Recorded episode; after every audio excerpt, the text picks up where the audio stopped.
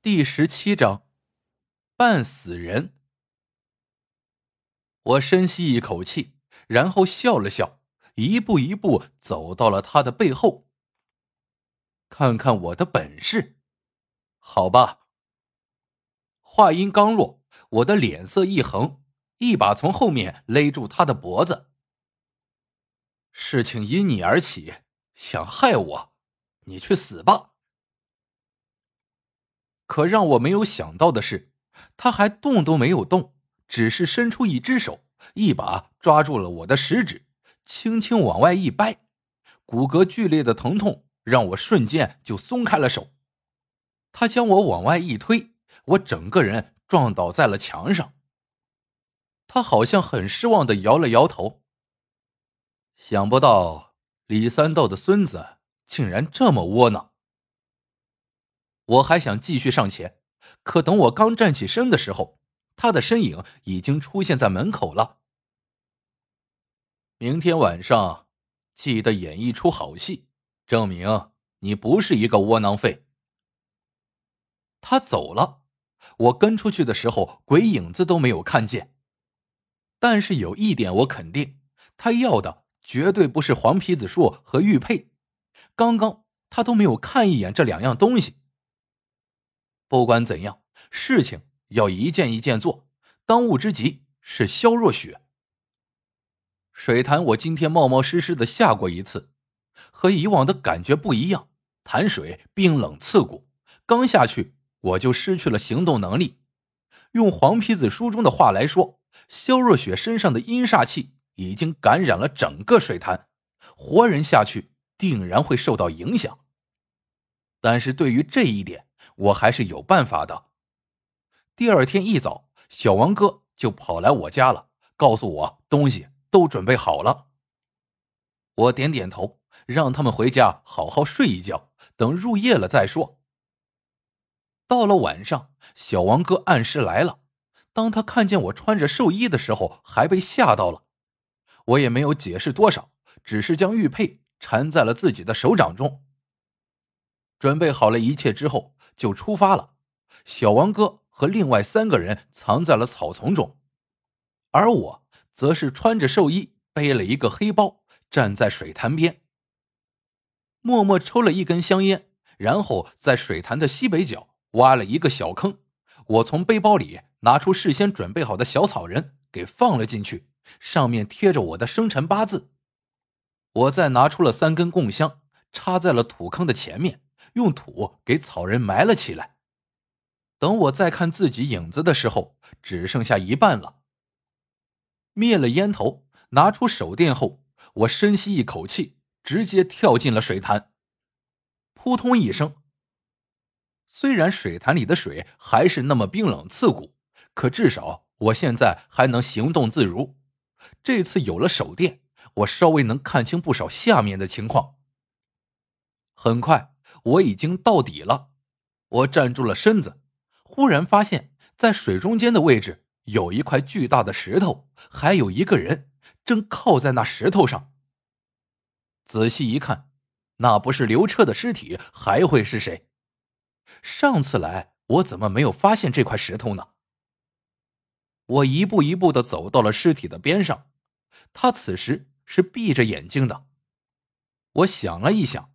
用手电打了他两下，没有反应。紧接着，我又试着用玉佩去打，还是没有反应。感觉自己需要换气了，连忙从背包里摸出一根麻绳，快速的给尸体绑上后，就朝着岸上游去。小王哥，快过来帮忙！我就和个落汤鸡一样，此时趴在岸边，动也不想动。最先过来的不是小王哥，是另外一个人。只是他刚伸手准备拉我的那一刻，脸上的表情唰的一下就变了。我意识到身后有点不对，刚想回头，可这个时候，一只煞白的手就顺着我的耳朵划过，一把抓住了前来帮我那个人的脚踝。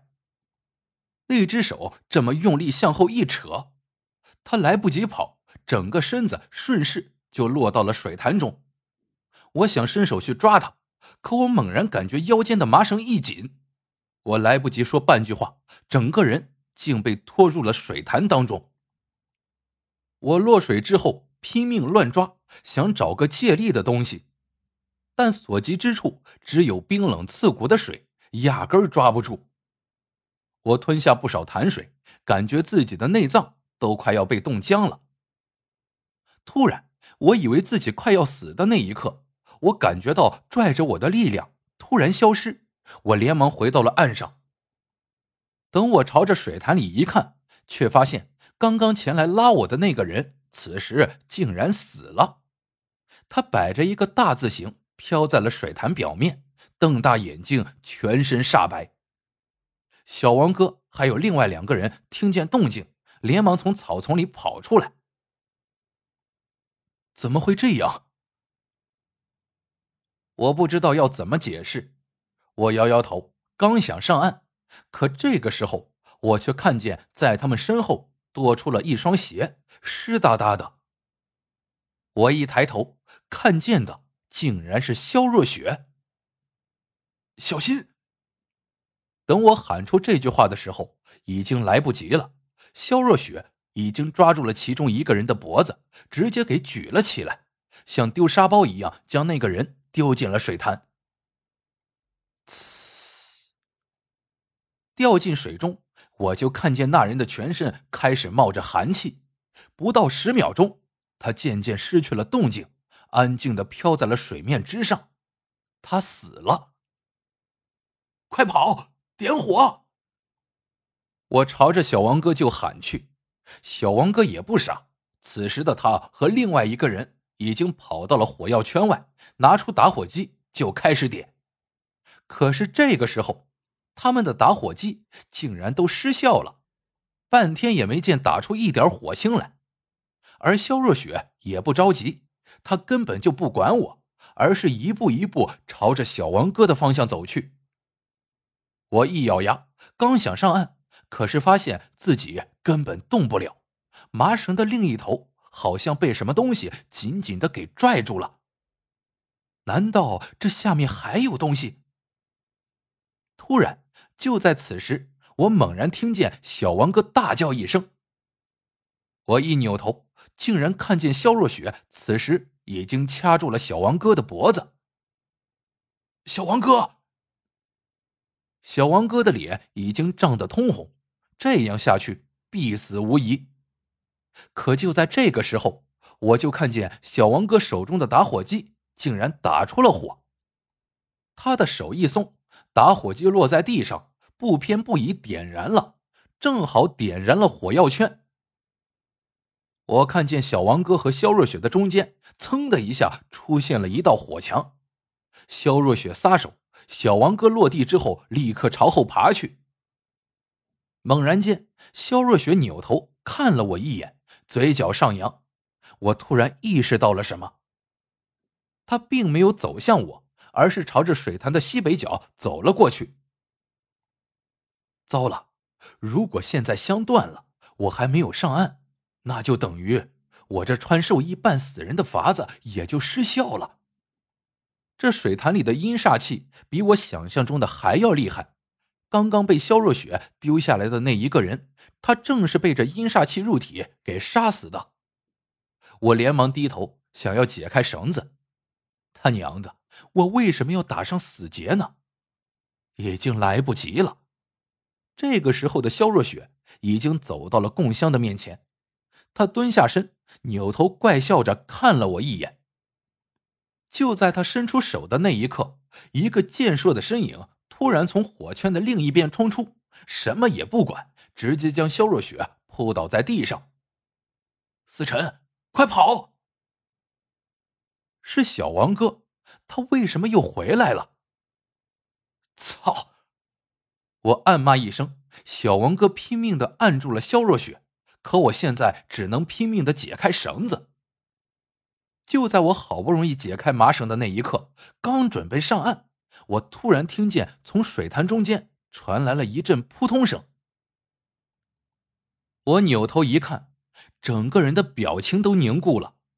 小王哥满脸鲜血的躺在水里，嘴上一张一合。对，对不起，我错怪了你，小王哥，不！